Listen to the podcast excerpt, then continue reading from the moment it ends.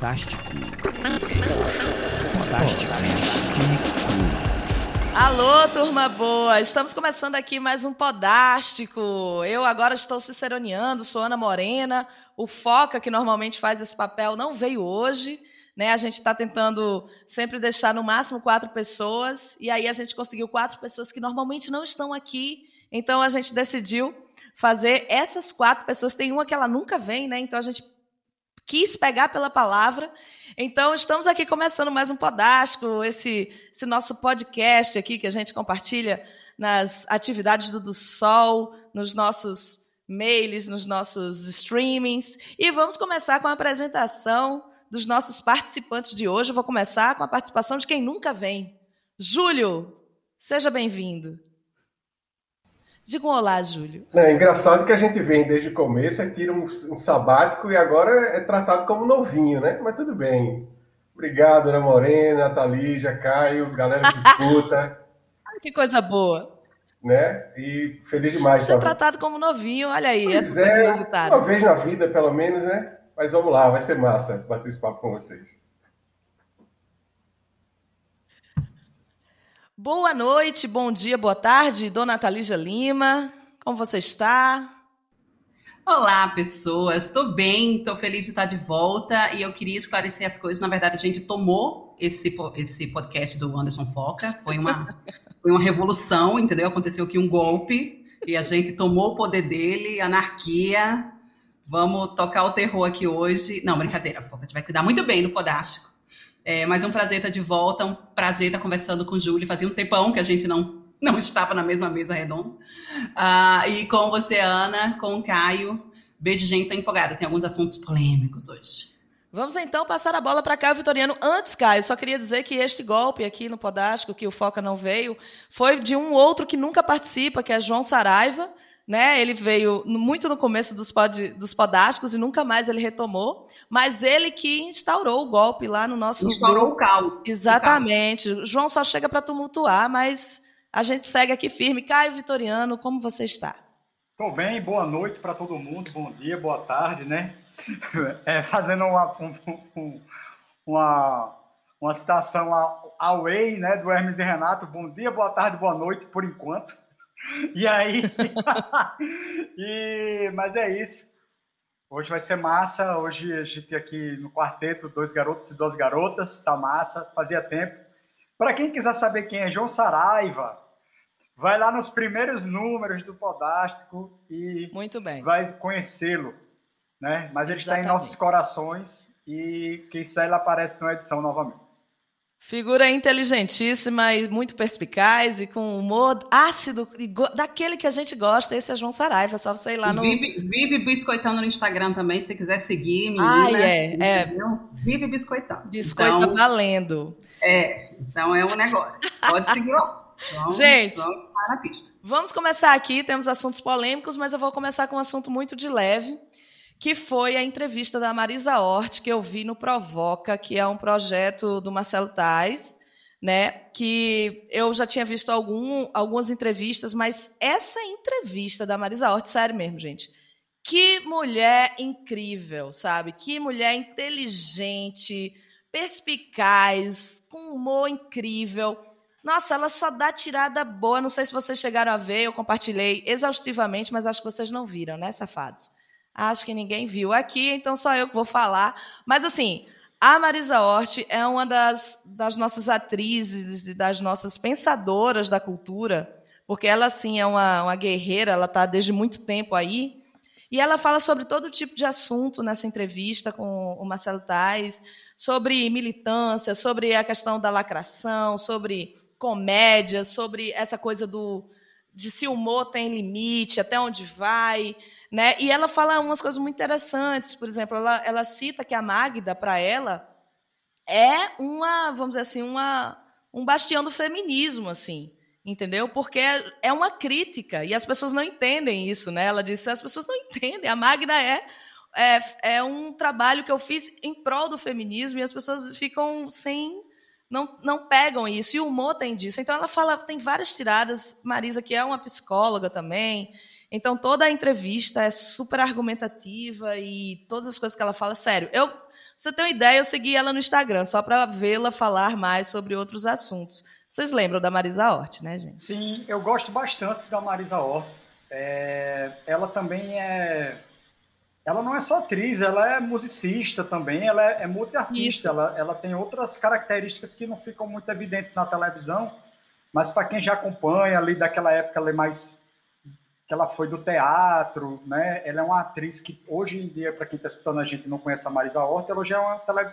ela é uma artista que é conhecida pelos trabalhos dela de TV, né? Ficou conhecido muito por um programa de televisão que era gravado ao vivo, que era o Sai de Baixo, que é esse personagem que a Ana falou, que é a, a Magda.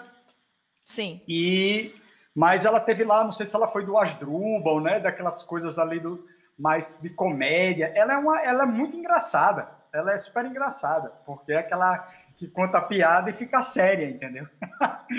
Sabe, ela vê o caos acontecer. Então, eu gosto muito dela. Eu não vi essa entrevista dela na real, né? Com Marcelo Tais, né? Isso você falou? Eu, Isso, não, provoca. Não, provoca, né? Eu não, eu não vi. Fazia tempo, inclusive, fazia tempo que eu não sabia nada dela. Para dizer que eu não sabia, estava passando uma reprise na Globo do, da novela que ela fazia parte. Né? Ela fazia ali um uma dona de uma cantina, uma coisa assim do tipo. Mas não era, era um, tra um trabalho mais dramático, menos, menos humorístico, vamos chamar assim. É, mas eu, todo mundo acho que aqui, pelos que estão, pelo, pelo que eu estou vendo aqui, são fãs de Marisa Hort. É até pela idade, né? Eu acho que quem. O pessoal. A gente era jovem quando o Sai Baixo estava no ar na Globo, domingo à noite. Então a gente é de uma geração que meio que se formou. É, jovem, enfim. Jovens adultos também contam como jovens.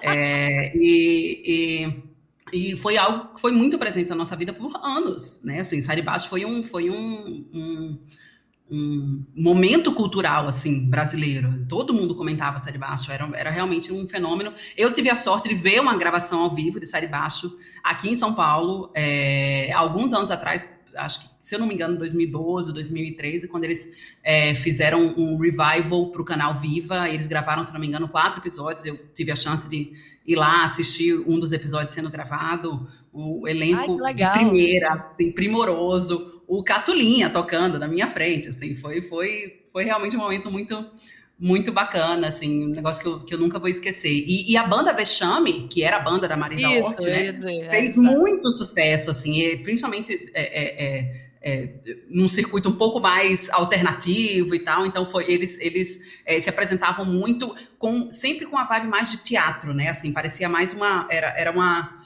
era quase um musical os shows dela, assim, era super performático. Então, então é uma banda que já acabou, que não existe mais hoje, mas e eu não vi essa entrevista também, mas a Marisa realmente é uma pessoa que, que é uma figura muito forte é, para nossa geração e eu fico feliz que, que ela tem esse reconhecimento até hoje do quanto do quanto ela foi importante para muitas pessoas.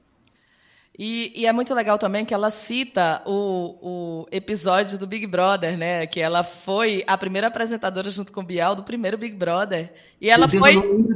É, ela foi demitida, assim. Ela, ela conta essa história, gente. É sensacional, assim. É muito bom. Não vou contar mais, não, que, é, que realmente vale a pena ir lá. O Provoca no YouTube, né? Bota aí, Provoca Marisa Hort, que vai chegar lá. Júlio, você gostava da Marisa Não, aí Lígia matou a charada, né? Quando ela falou do Vexame, que é a banda que ela começou lá no finalzinho dos anos 80, 89, eu acho.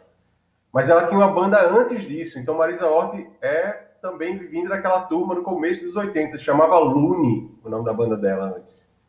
Então é uma pessoa que tem uma bagagem não só da parte toda teatral, cinema e, enfim, TV, mas estava ali também naquela galera dos anos 80 que a gente às vezes nem associa ela a esse movimento, mas ela estava lá também. Muito bom. Júlio, já que você está aí com a palavra, é, você tinha uma pauta muito legal para a gente conversar hoje aqui. Então, tá com você. Deixa eu falar uma coisa, só para pegar o gancho, vale, antes, antes, Júlio.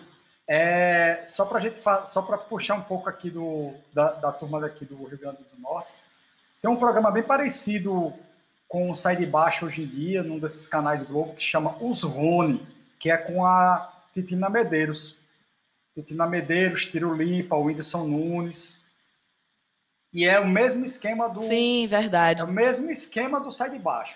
Mesmo para quem não conhece o Sai de Baixo e é da geração atual, tem um dos canais Globos, eu não sei se é Multishow, ou, enfim. Acho que é Multishow. É, os, os Rony.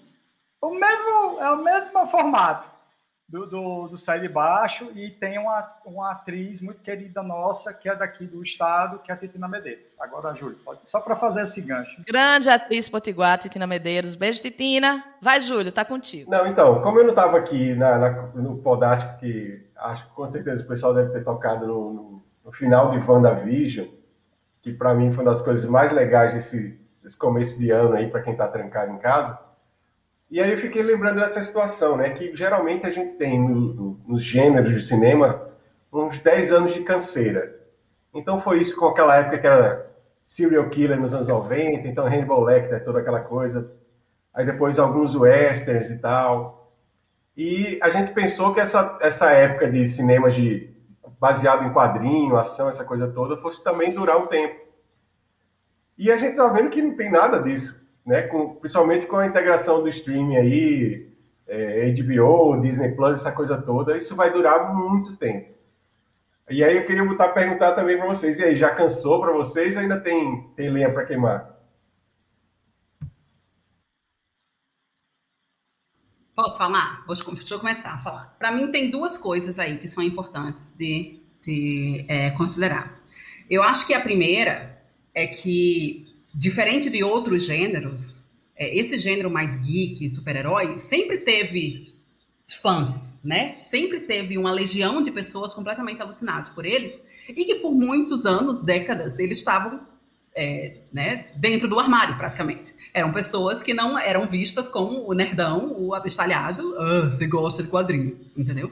E hoje, a pessoa que gosta de quadrinho e que gosta de super-herói tem outro status, entendeu? Ele tem um status de mainstream, entendeu? Ele não é mais aquela pessoa isolada, o, né, o jogador de RPG de 1994, que não podia, né, conversar alto sobre os jogos no intervalo da escola, porque ia, né, sofrer bullying, etc. Não, hoje esse é um cara que está perfeitamente é, é, bem estabelecido, como, olha, desculpa, você comecei, cheguei primeiro, quando eu cheguei aqui era tudo mato, vocês que estão seguindo a minha onda. Então, eu acho que existe essa, essa, esse ponto importante, que é o fã desse gênero, hoje em dia, ser muito mais é, ter muito mais poder do que ele tinha anteriormente. E isso acaba se refletindo no quanto que essa onda eu acho que ainda vai demorar a, a descer, entendeu? Eu acho que essa onda vai seguir, é, vai seguir fazendo barulho, exato, é, por algum tempo.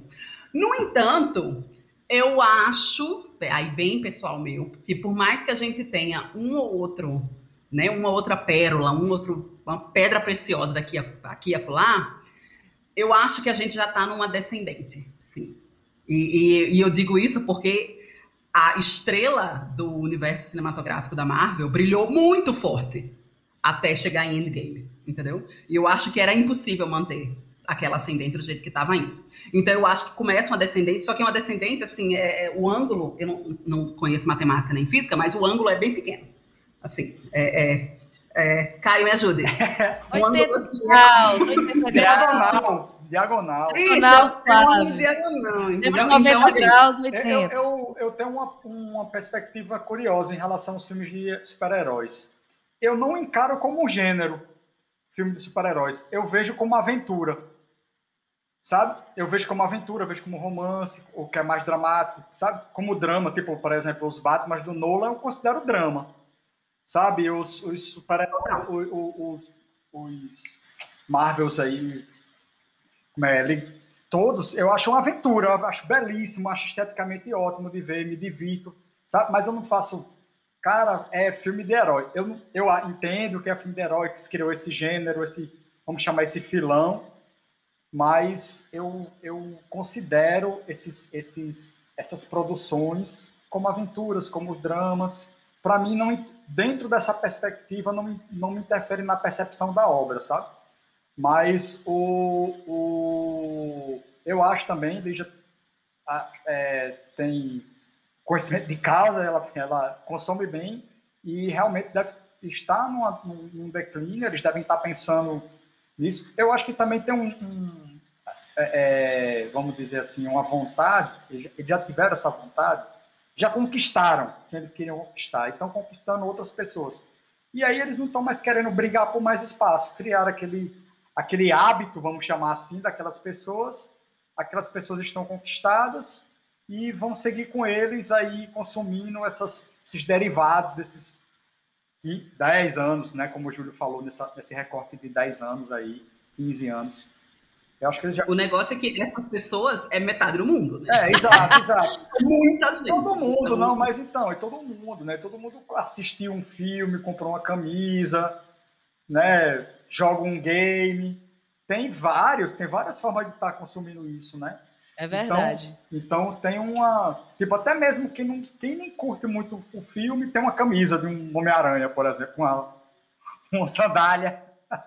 Sabe? Então, tem, tem esse apelo Não, também. A gente tira, rápido, a gente tira pelas referências que crianças têm hoje em dia de super-herói, entendeu? Quando a gente era criança, é, pouquíssimas crianças tinham referen como referência o Homem de Ferro. Era o super-homem, era o Batman. Exatamente. Hoje em dia, se você vai numa festa de criança de super-herói, é o Thor, é o Capitão América, é o Pantera Negra, é o Homem de Ferro. Então, assim, eles foram responsáveis por, por esse shift cultural absoluto aí dentro da indústria. É, acho, acho Não, é, a só para as pessoas saberem de fora que a Thalija é a nossa pequena gafanhoto, né? A nossa nerdzinha que ela explica tudo quando a gente não entende ou coisa parecida, ela já sabe três décadas na frente o que vai acontecer.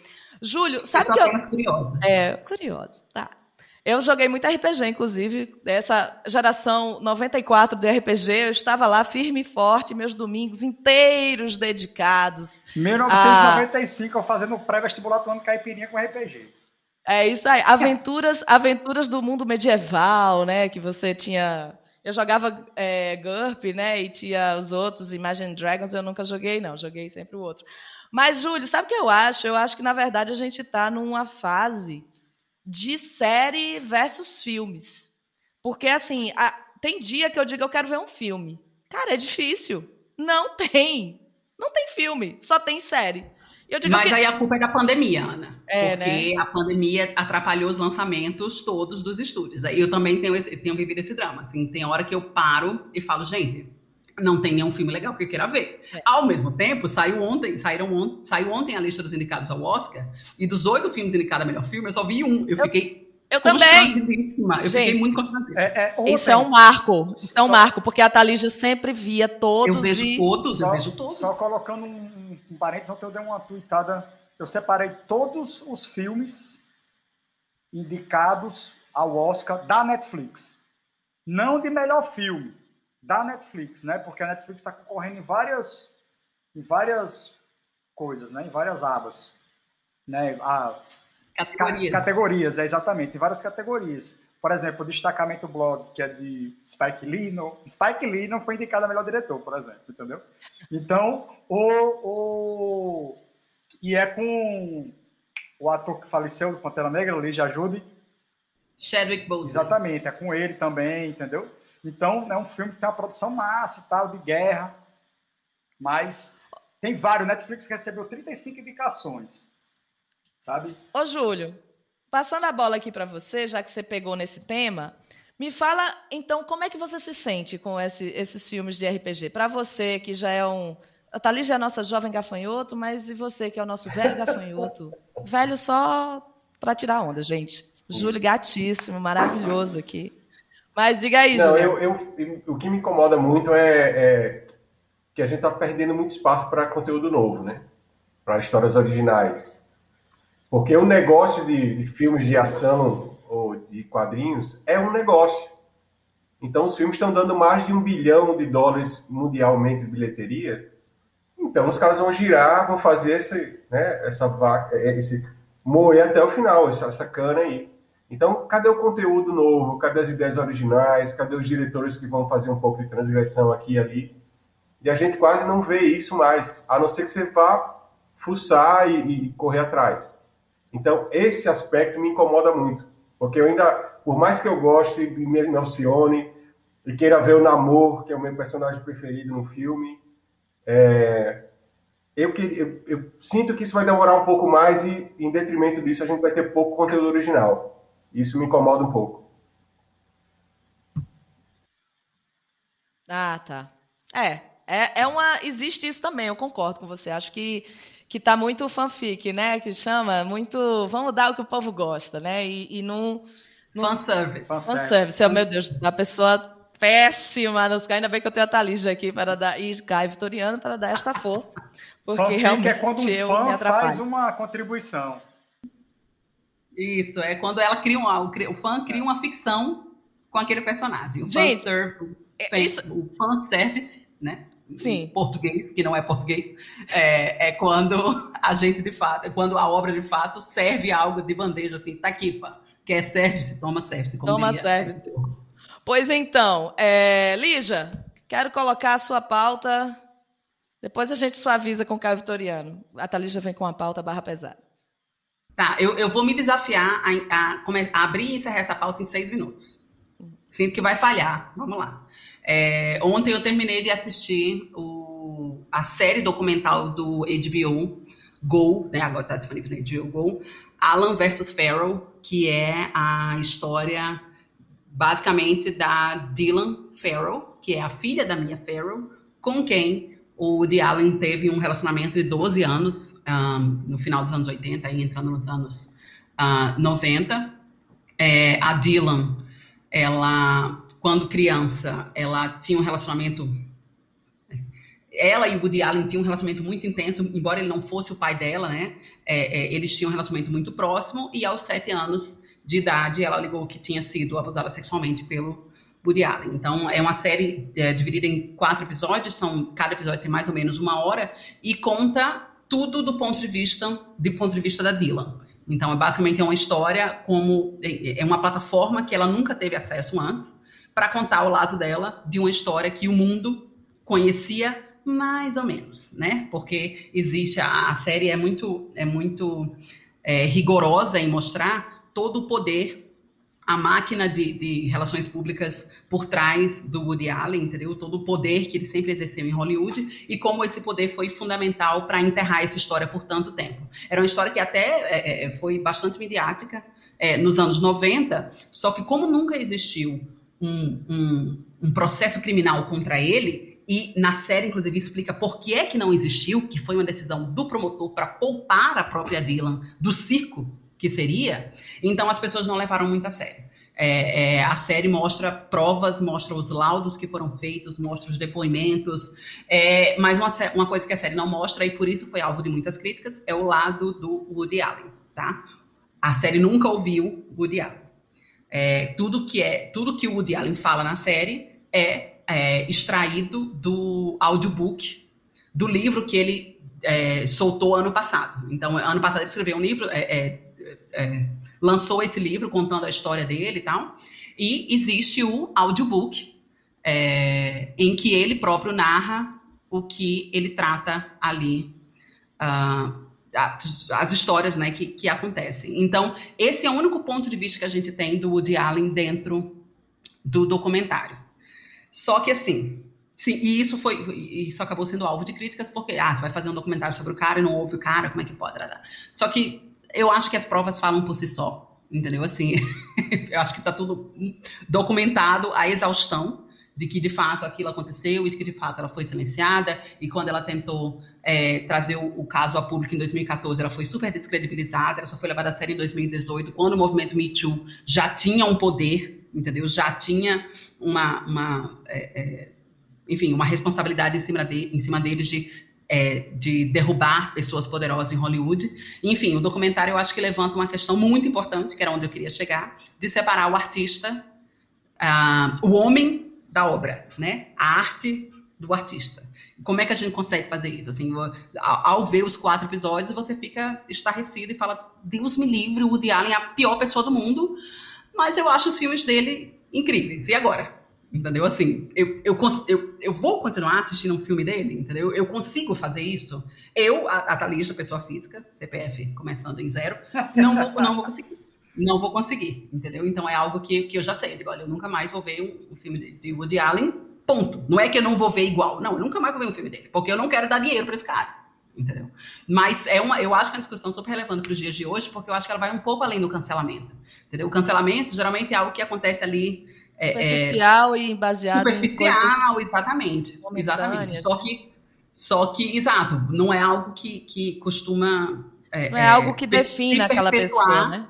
Exatamente, não é algo que costuma se perpetuar, e especialmente quando a gente fala de, aí desculpem os meninos, homem, hétero, branco, etc. Entendeu? Então, para mim, foi algo super delicado. Eu acho que, que, que vale discutir se, se mais esse exemplo consegue fazer a gente pensar que será que mesmo é possível separar as pessoas das artes que elas produzem? É, uma coisa interessante que eu acho é que essa história do Woody Allen sempre foi muito nebulosa, né?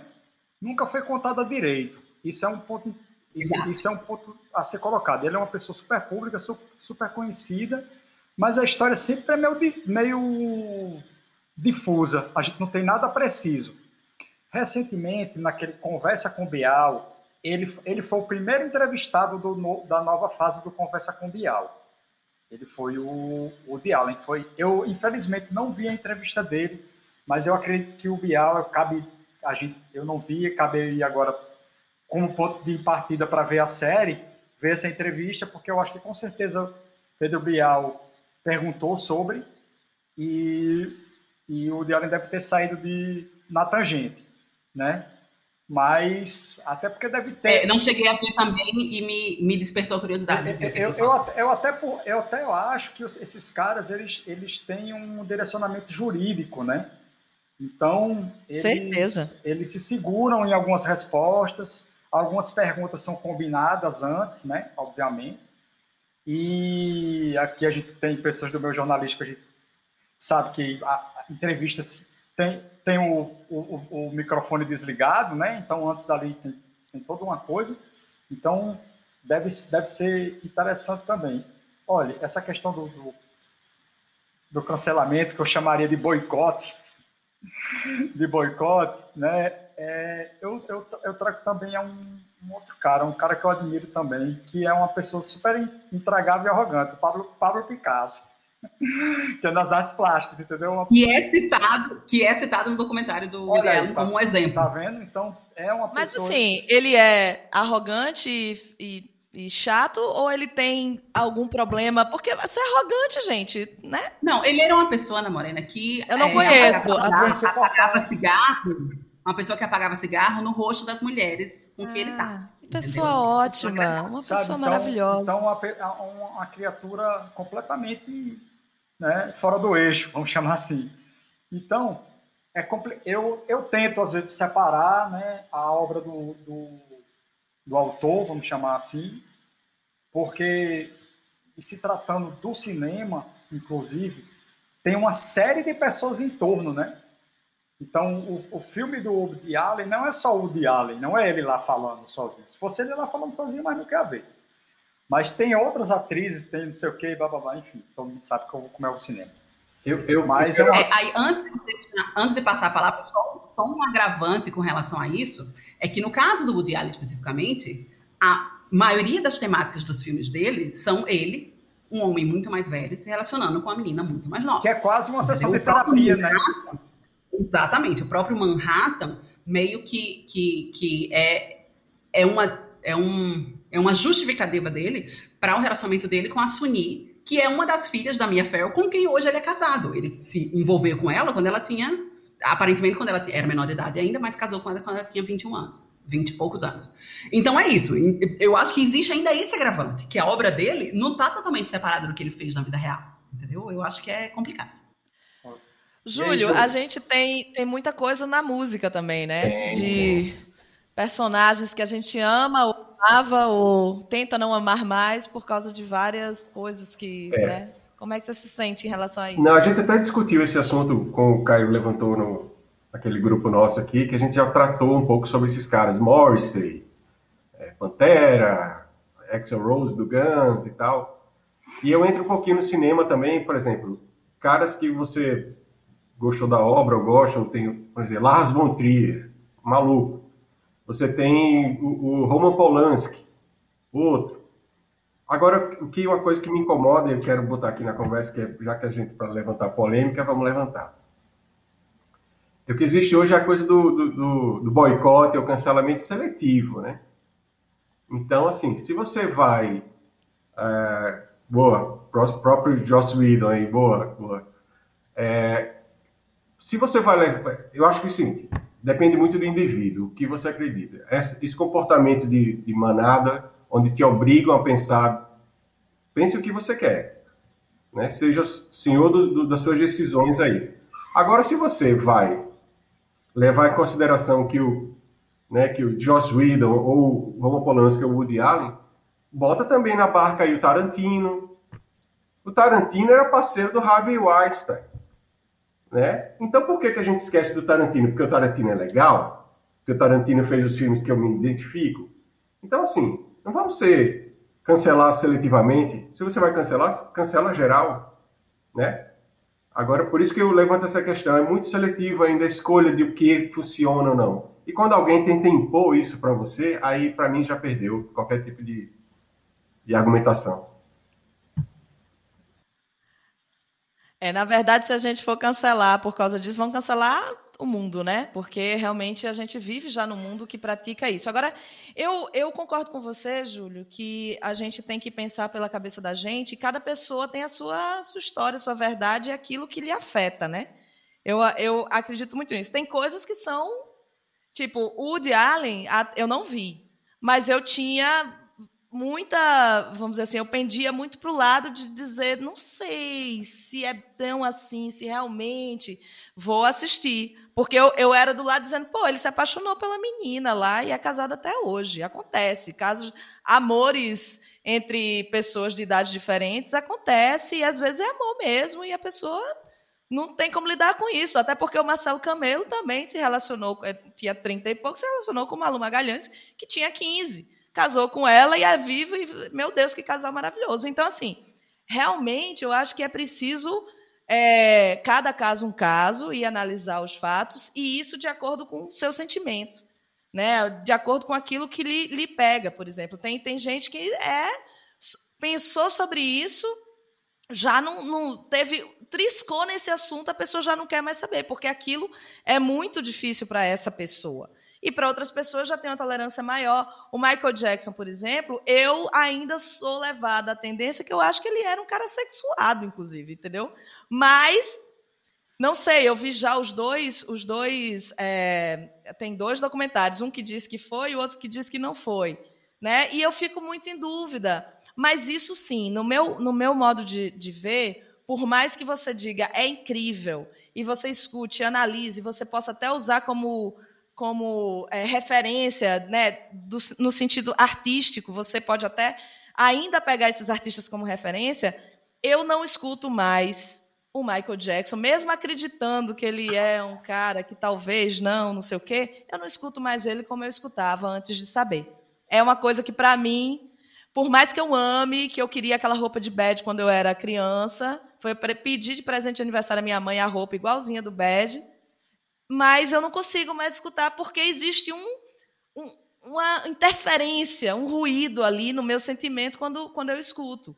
Né? Então eu acho que isso acontece com outros filmes e com outras histórias e com às vezes, como a gente diz, eu prefiro nem conhecer o artista, eu que sou da, da área da música e tal, às vezes eu prefiro não conhecer o artista que eu sou muito fã, porque pode ser Não que... é Carol Conká. pois é, entendeu? Pode ser que eu... Mas olha só, no caso da Carol Conká, que ela já está sendo descancelada lentamente, inclusive Sim, é um... temos aí os jornalistas aí, a pessoa da assessoria um de imprensa. Case, um case de gestão de crise assim. Incrível, impecável. incrível, impecável. Então, assim, é, Existem cancelamentos porque você não gosta da pessoa e achou que ela lhe olhou feio, não sei o quê, que é um cancelamento fútil, velho besta, que, sinceramente. E existe aquele que não. que eu nem. Eu concordo com o Júlio, ou é com a Thalija, não, não sei quem disse, que não é cancelamento. É um, uma posição de não em relação a esse tipo de artista que tem esse tipo de, de coisa. Eu não consigo mais. Eu amava, amava o traje a rigor. Não consigo mais ouvir porque o Roger, quem é esta pessoa? Meu Deus, sempre foi desse jeito, sabe? Então, assim, tem coisas que tem um limite até onde você, você consegue ir. Pelo menos eu acho que cada um tem o seu. E bola para frente, concordo com o Júlio. Vamos, é, vamos cada um na sua e pensando por si próprio. Pois é. E, e segurando a onda da, dos seus, das suas histórias, entendeu? Cara, a, assumindo as suas consequências. Contribuindo um pouco. Como diria Lumena, você é responsável pelos seus BOs. É. Exatamente. Eu, eu, eu, acho, eu acho que contribuindo um pouco com o que a Ana falou, é, tem atitudes dessa, é, é, né, assédios, né? Geralmente esses artistas são, são acusados de assédio, né? De, de violência, né? E tem, tem, tem, como é que se diz? Situações que eu acho que isso é o que pega no meu caso, que é quando um evento desse ou uma fala de um cara desse, como é o caso do Roger, que é no caso são falas, né? Transcende a arte dele sabe? Então, isso é que me atrapalha. Por exemplo, eu tenho aqui um vinil do Vamos Invadir Sua Praia, que faz 10 anos que ele não toca. Sem brincadeira. Mas que é um, tem um disco que dá uma a décima música, só música incrível, sabe? Só música divertida. Mas, sabe, eu gera esse. Sabe o que eu acho, Caio? É porque desgosto, esses artistas. A palavra é essa, desgosto. E muito e muito porque o que ele estava falando na, na arte dele é completamente oposta do que ele toma como vida real, entendeu? Então isso fica uma coisa muito frágil. Entendeu? Por exemplo, você fica puto com, com Axel Rose porque ele é um escroto? Oxi, é só sobre o que ele canta e só sobre o que ele fala. Tem uma música dele que é Eu a amava, mas tive que matá-la. Então, assim, você tá ciente de quem é o cara. E quando você. Né, eu acho, talvez, inclusive, que o próprio Woody Allen tem esse. É, estamos cientes, talvez, de quem seja o Woody Allen. Porque ele diz. Isso, é, que... É, o que, é o que se menciona, né? Assim, que ele estava criando praticamente é, é, é álibis através da arte dele, entendeu? Assim, e, e, gente. Caio, eu sinto como se a gente fosse traído. Eu me sinto traída quando um artista ele é completamente oposta a aquilo. Eu não acho que acho que são coisas diferentes e tal, mas tem o um limite né? É, de coisas acho. diferentes. Eu, eu, eu, não. Não isso, essa, o que eu vou falar agora não é passação de pano, porque eu condeno esse tipo de atitude, mas eu acho que é olhando por um olhar mais filosófico, esses caras que são gênios nas suas nas suas aplicações, né? Você pode ver sempre tem sempre quem são esses caras que são muito gênios nas suas aplicações, tem algum desvio de caráter. tem alguma Mas você sabe por quê, né? Tem algum problema, tem alguma coisa ali, sabe? Não, não sei por quê. Não sabe? Porque a gente já vive no mundo patriarcal. E quando sim, o cara é gênio, ele é dado essa, esse aval, aí, meu amigo, é, é ele é vem... é o álibi de, ser genial, né? Ah, é porque eu sou Exatamente. muito poderoso, então eu vou... Posso fazer o que eu quiser. Exatamente. Então, acho que... Mas eu estava falando uma coisa não, não, tão, não tão pragmática, mas dessa coisa mais filosófica mesmo. Você for ver a, a, na literatura, né? O cara é meio perturbado. Você vai, vai ver no cinema, tem uma perturbação ali. O cara, sabe? Sempre tem alguma, alguma, algum arranhão é ali. E aí é como você disse ali. O cara entrega a obra que tem sua tem, as, tem um pouco da sua vivência lá, né? É impossível discorrer, de, de esconder, desculpa. Então, é, é, acaba, acaba que gera, gera tanto assunto essa, esse, essa. Olha, essa Vitoriano, eu não sei Bom, se eu concordo não com isso. A pessoa é genial e ela é escrota, filha da puta não, e, não, e é não é isso, e... não é isso, não é isso. Eu estou dizendo que é, muitos desses Porque são caras... essas que dão, que dão não, livros e que não, dão filmes, mas tem um monte de gente bem de boa, tranquila. Agatha Christie, por exemplo. Não, para não, não, ficar, para o texto, o discurso não ficar equivocado. Certo.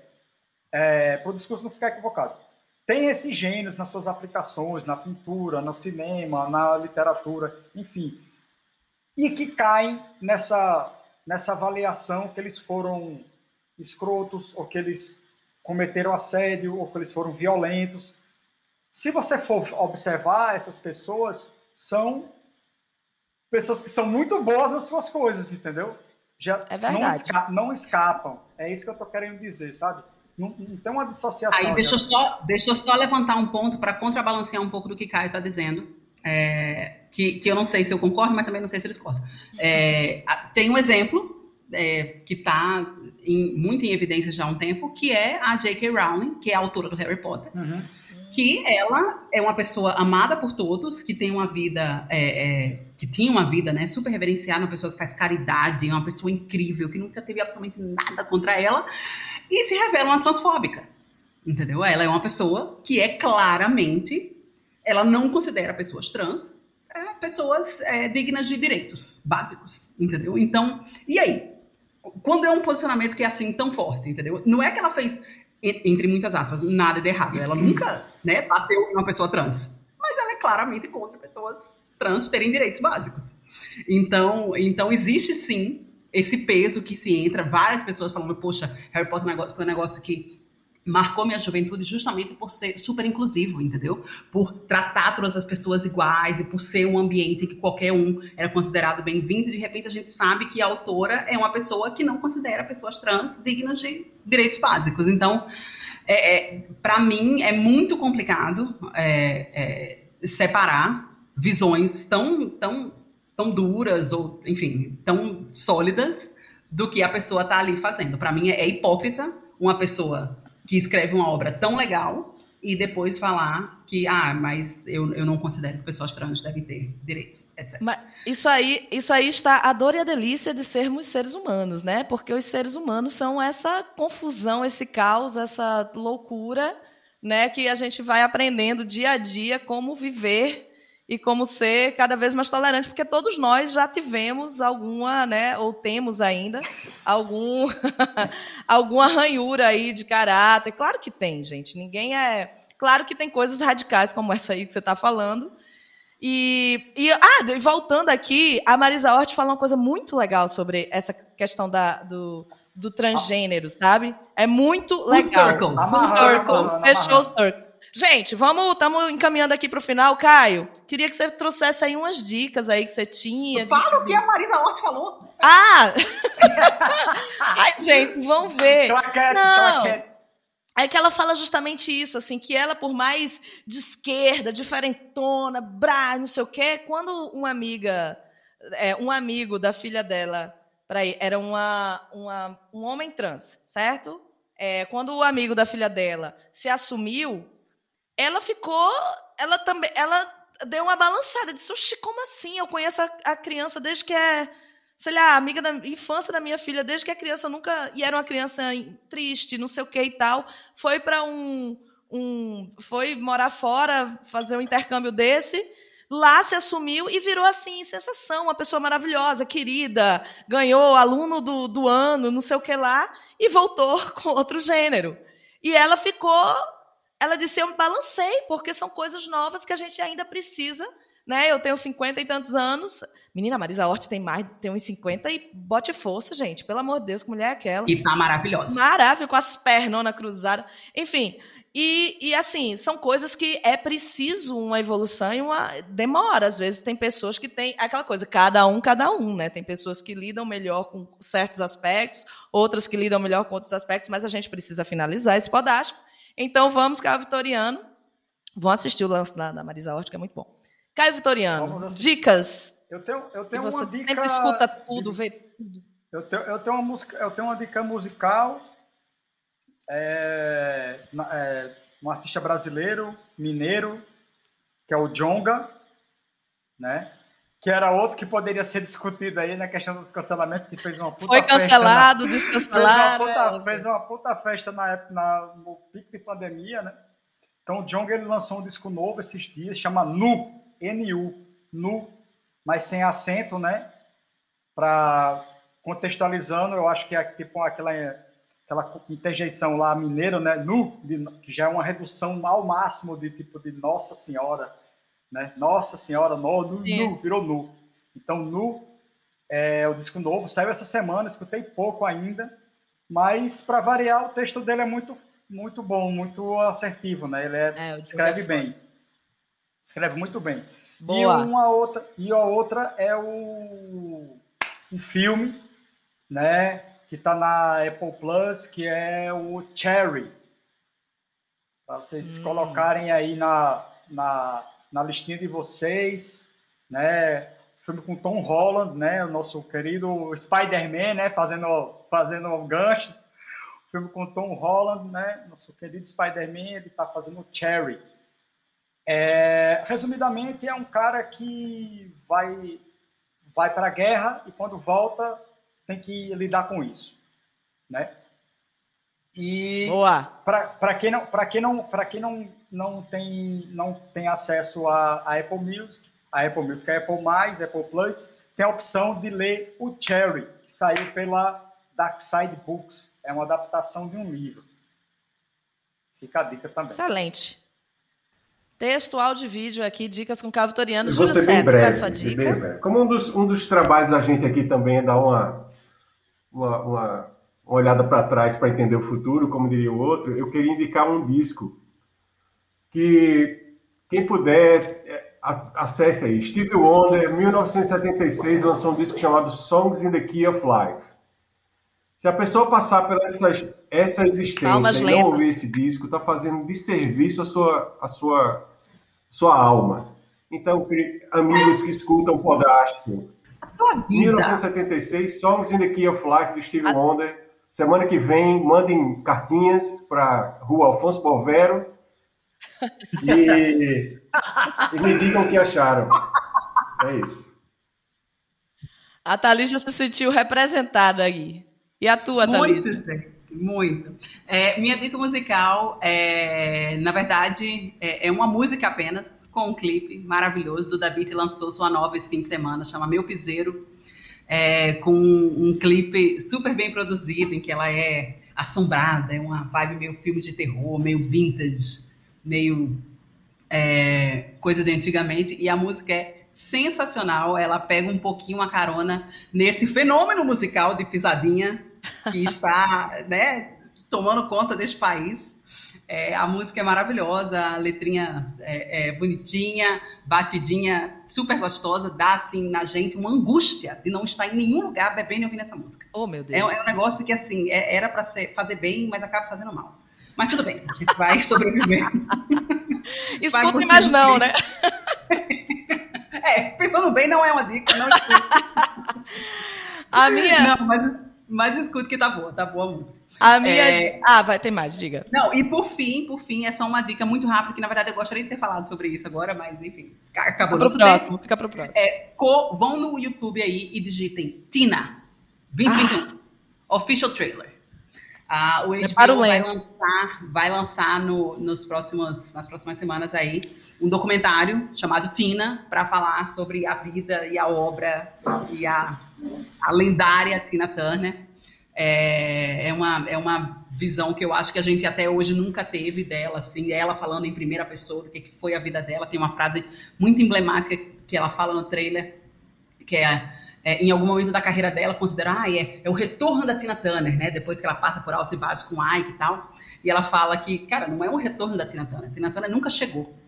E, e, e, a partir daí ela vai. agora. Ai, Nossa, meu Deus, é toda arrepiada. Então, é, é, não estreou ainda o filme, mas o trailer já está disponível no YouTube. Procure lá, Tina.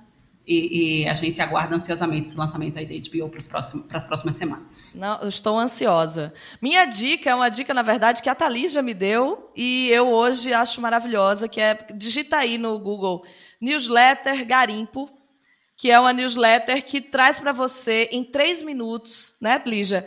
Em três minutos, tudo que é de meme, de história e de fan... histórias que estão. Assuntos relevantes, tudo. Tudo. Tudo que está sendo falado, principalmente no Twitter, né, que é onde as coisas acontecem, você chega um resuminho para você, para você não ficar aquela tiazona de né, que não está sabendo de nada, que era o que eu estava, estava acontecendo comigo, e a Thalys já disse, Ana, pelo amor de Deus, cadastra aí nesse negócio que você não está sabendo. Como amiga, como amiga sua. Deixa eu te dar uma dica. Então, ó, newsletter Garimpo aí, para quem quer estar tá por dentro das historinhas maravilhosas ou não que acontecem no Brasil, rapidinho, três minutos você lê, chega todos os dias. E é isso, gente. Esse foi o Podástico. Você teve Ana Morena, que sou eu, Júlio César, o Júlio Cortez, Júlio César Cortez, a Thalija Lima e Caio Vitoriano. No próximo, toda quarta-feira a gente está aqui. No próximo, talvez a gente deixe o Foca voltar. Vamos pensar sobre isso. Beijos e até lá! Ei! Volta, Não, João Saraiva. João, mais ou menos. Vamos lá. Tchau, gente. Beijo. Beijo. Podástico. Podástico.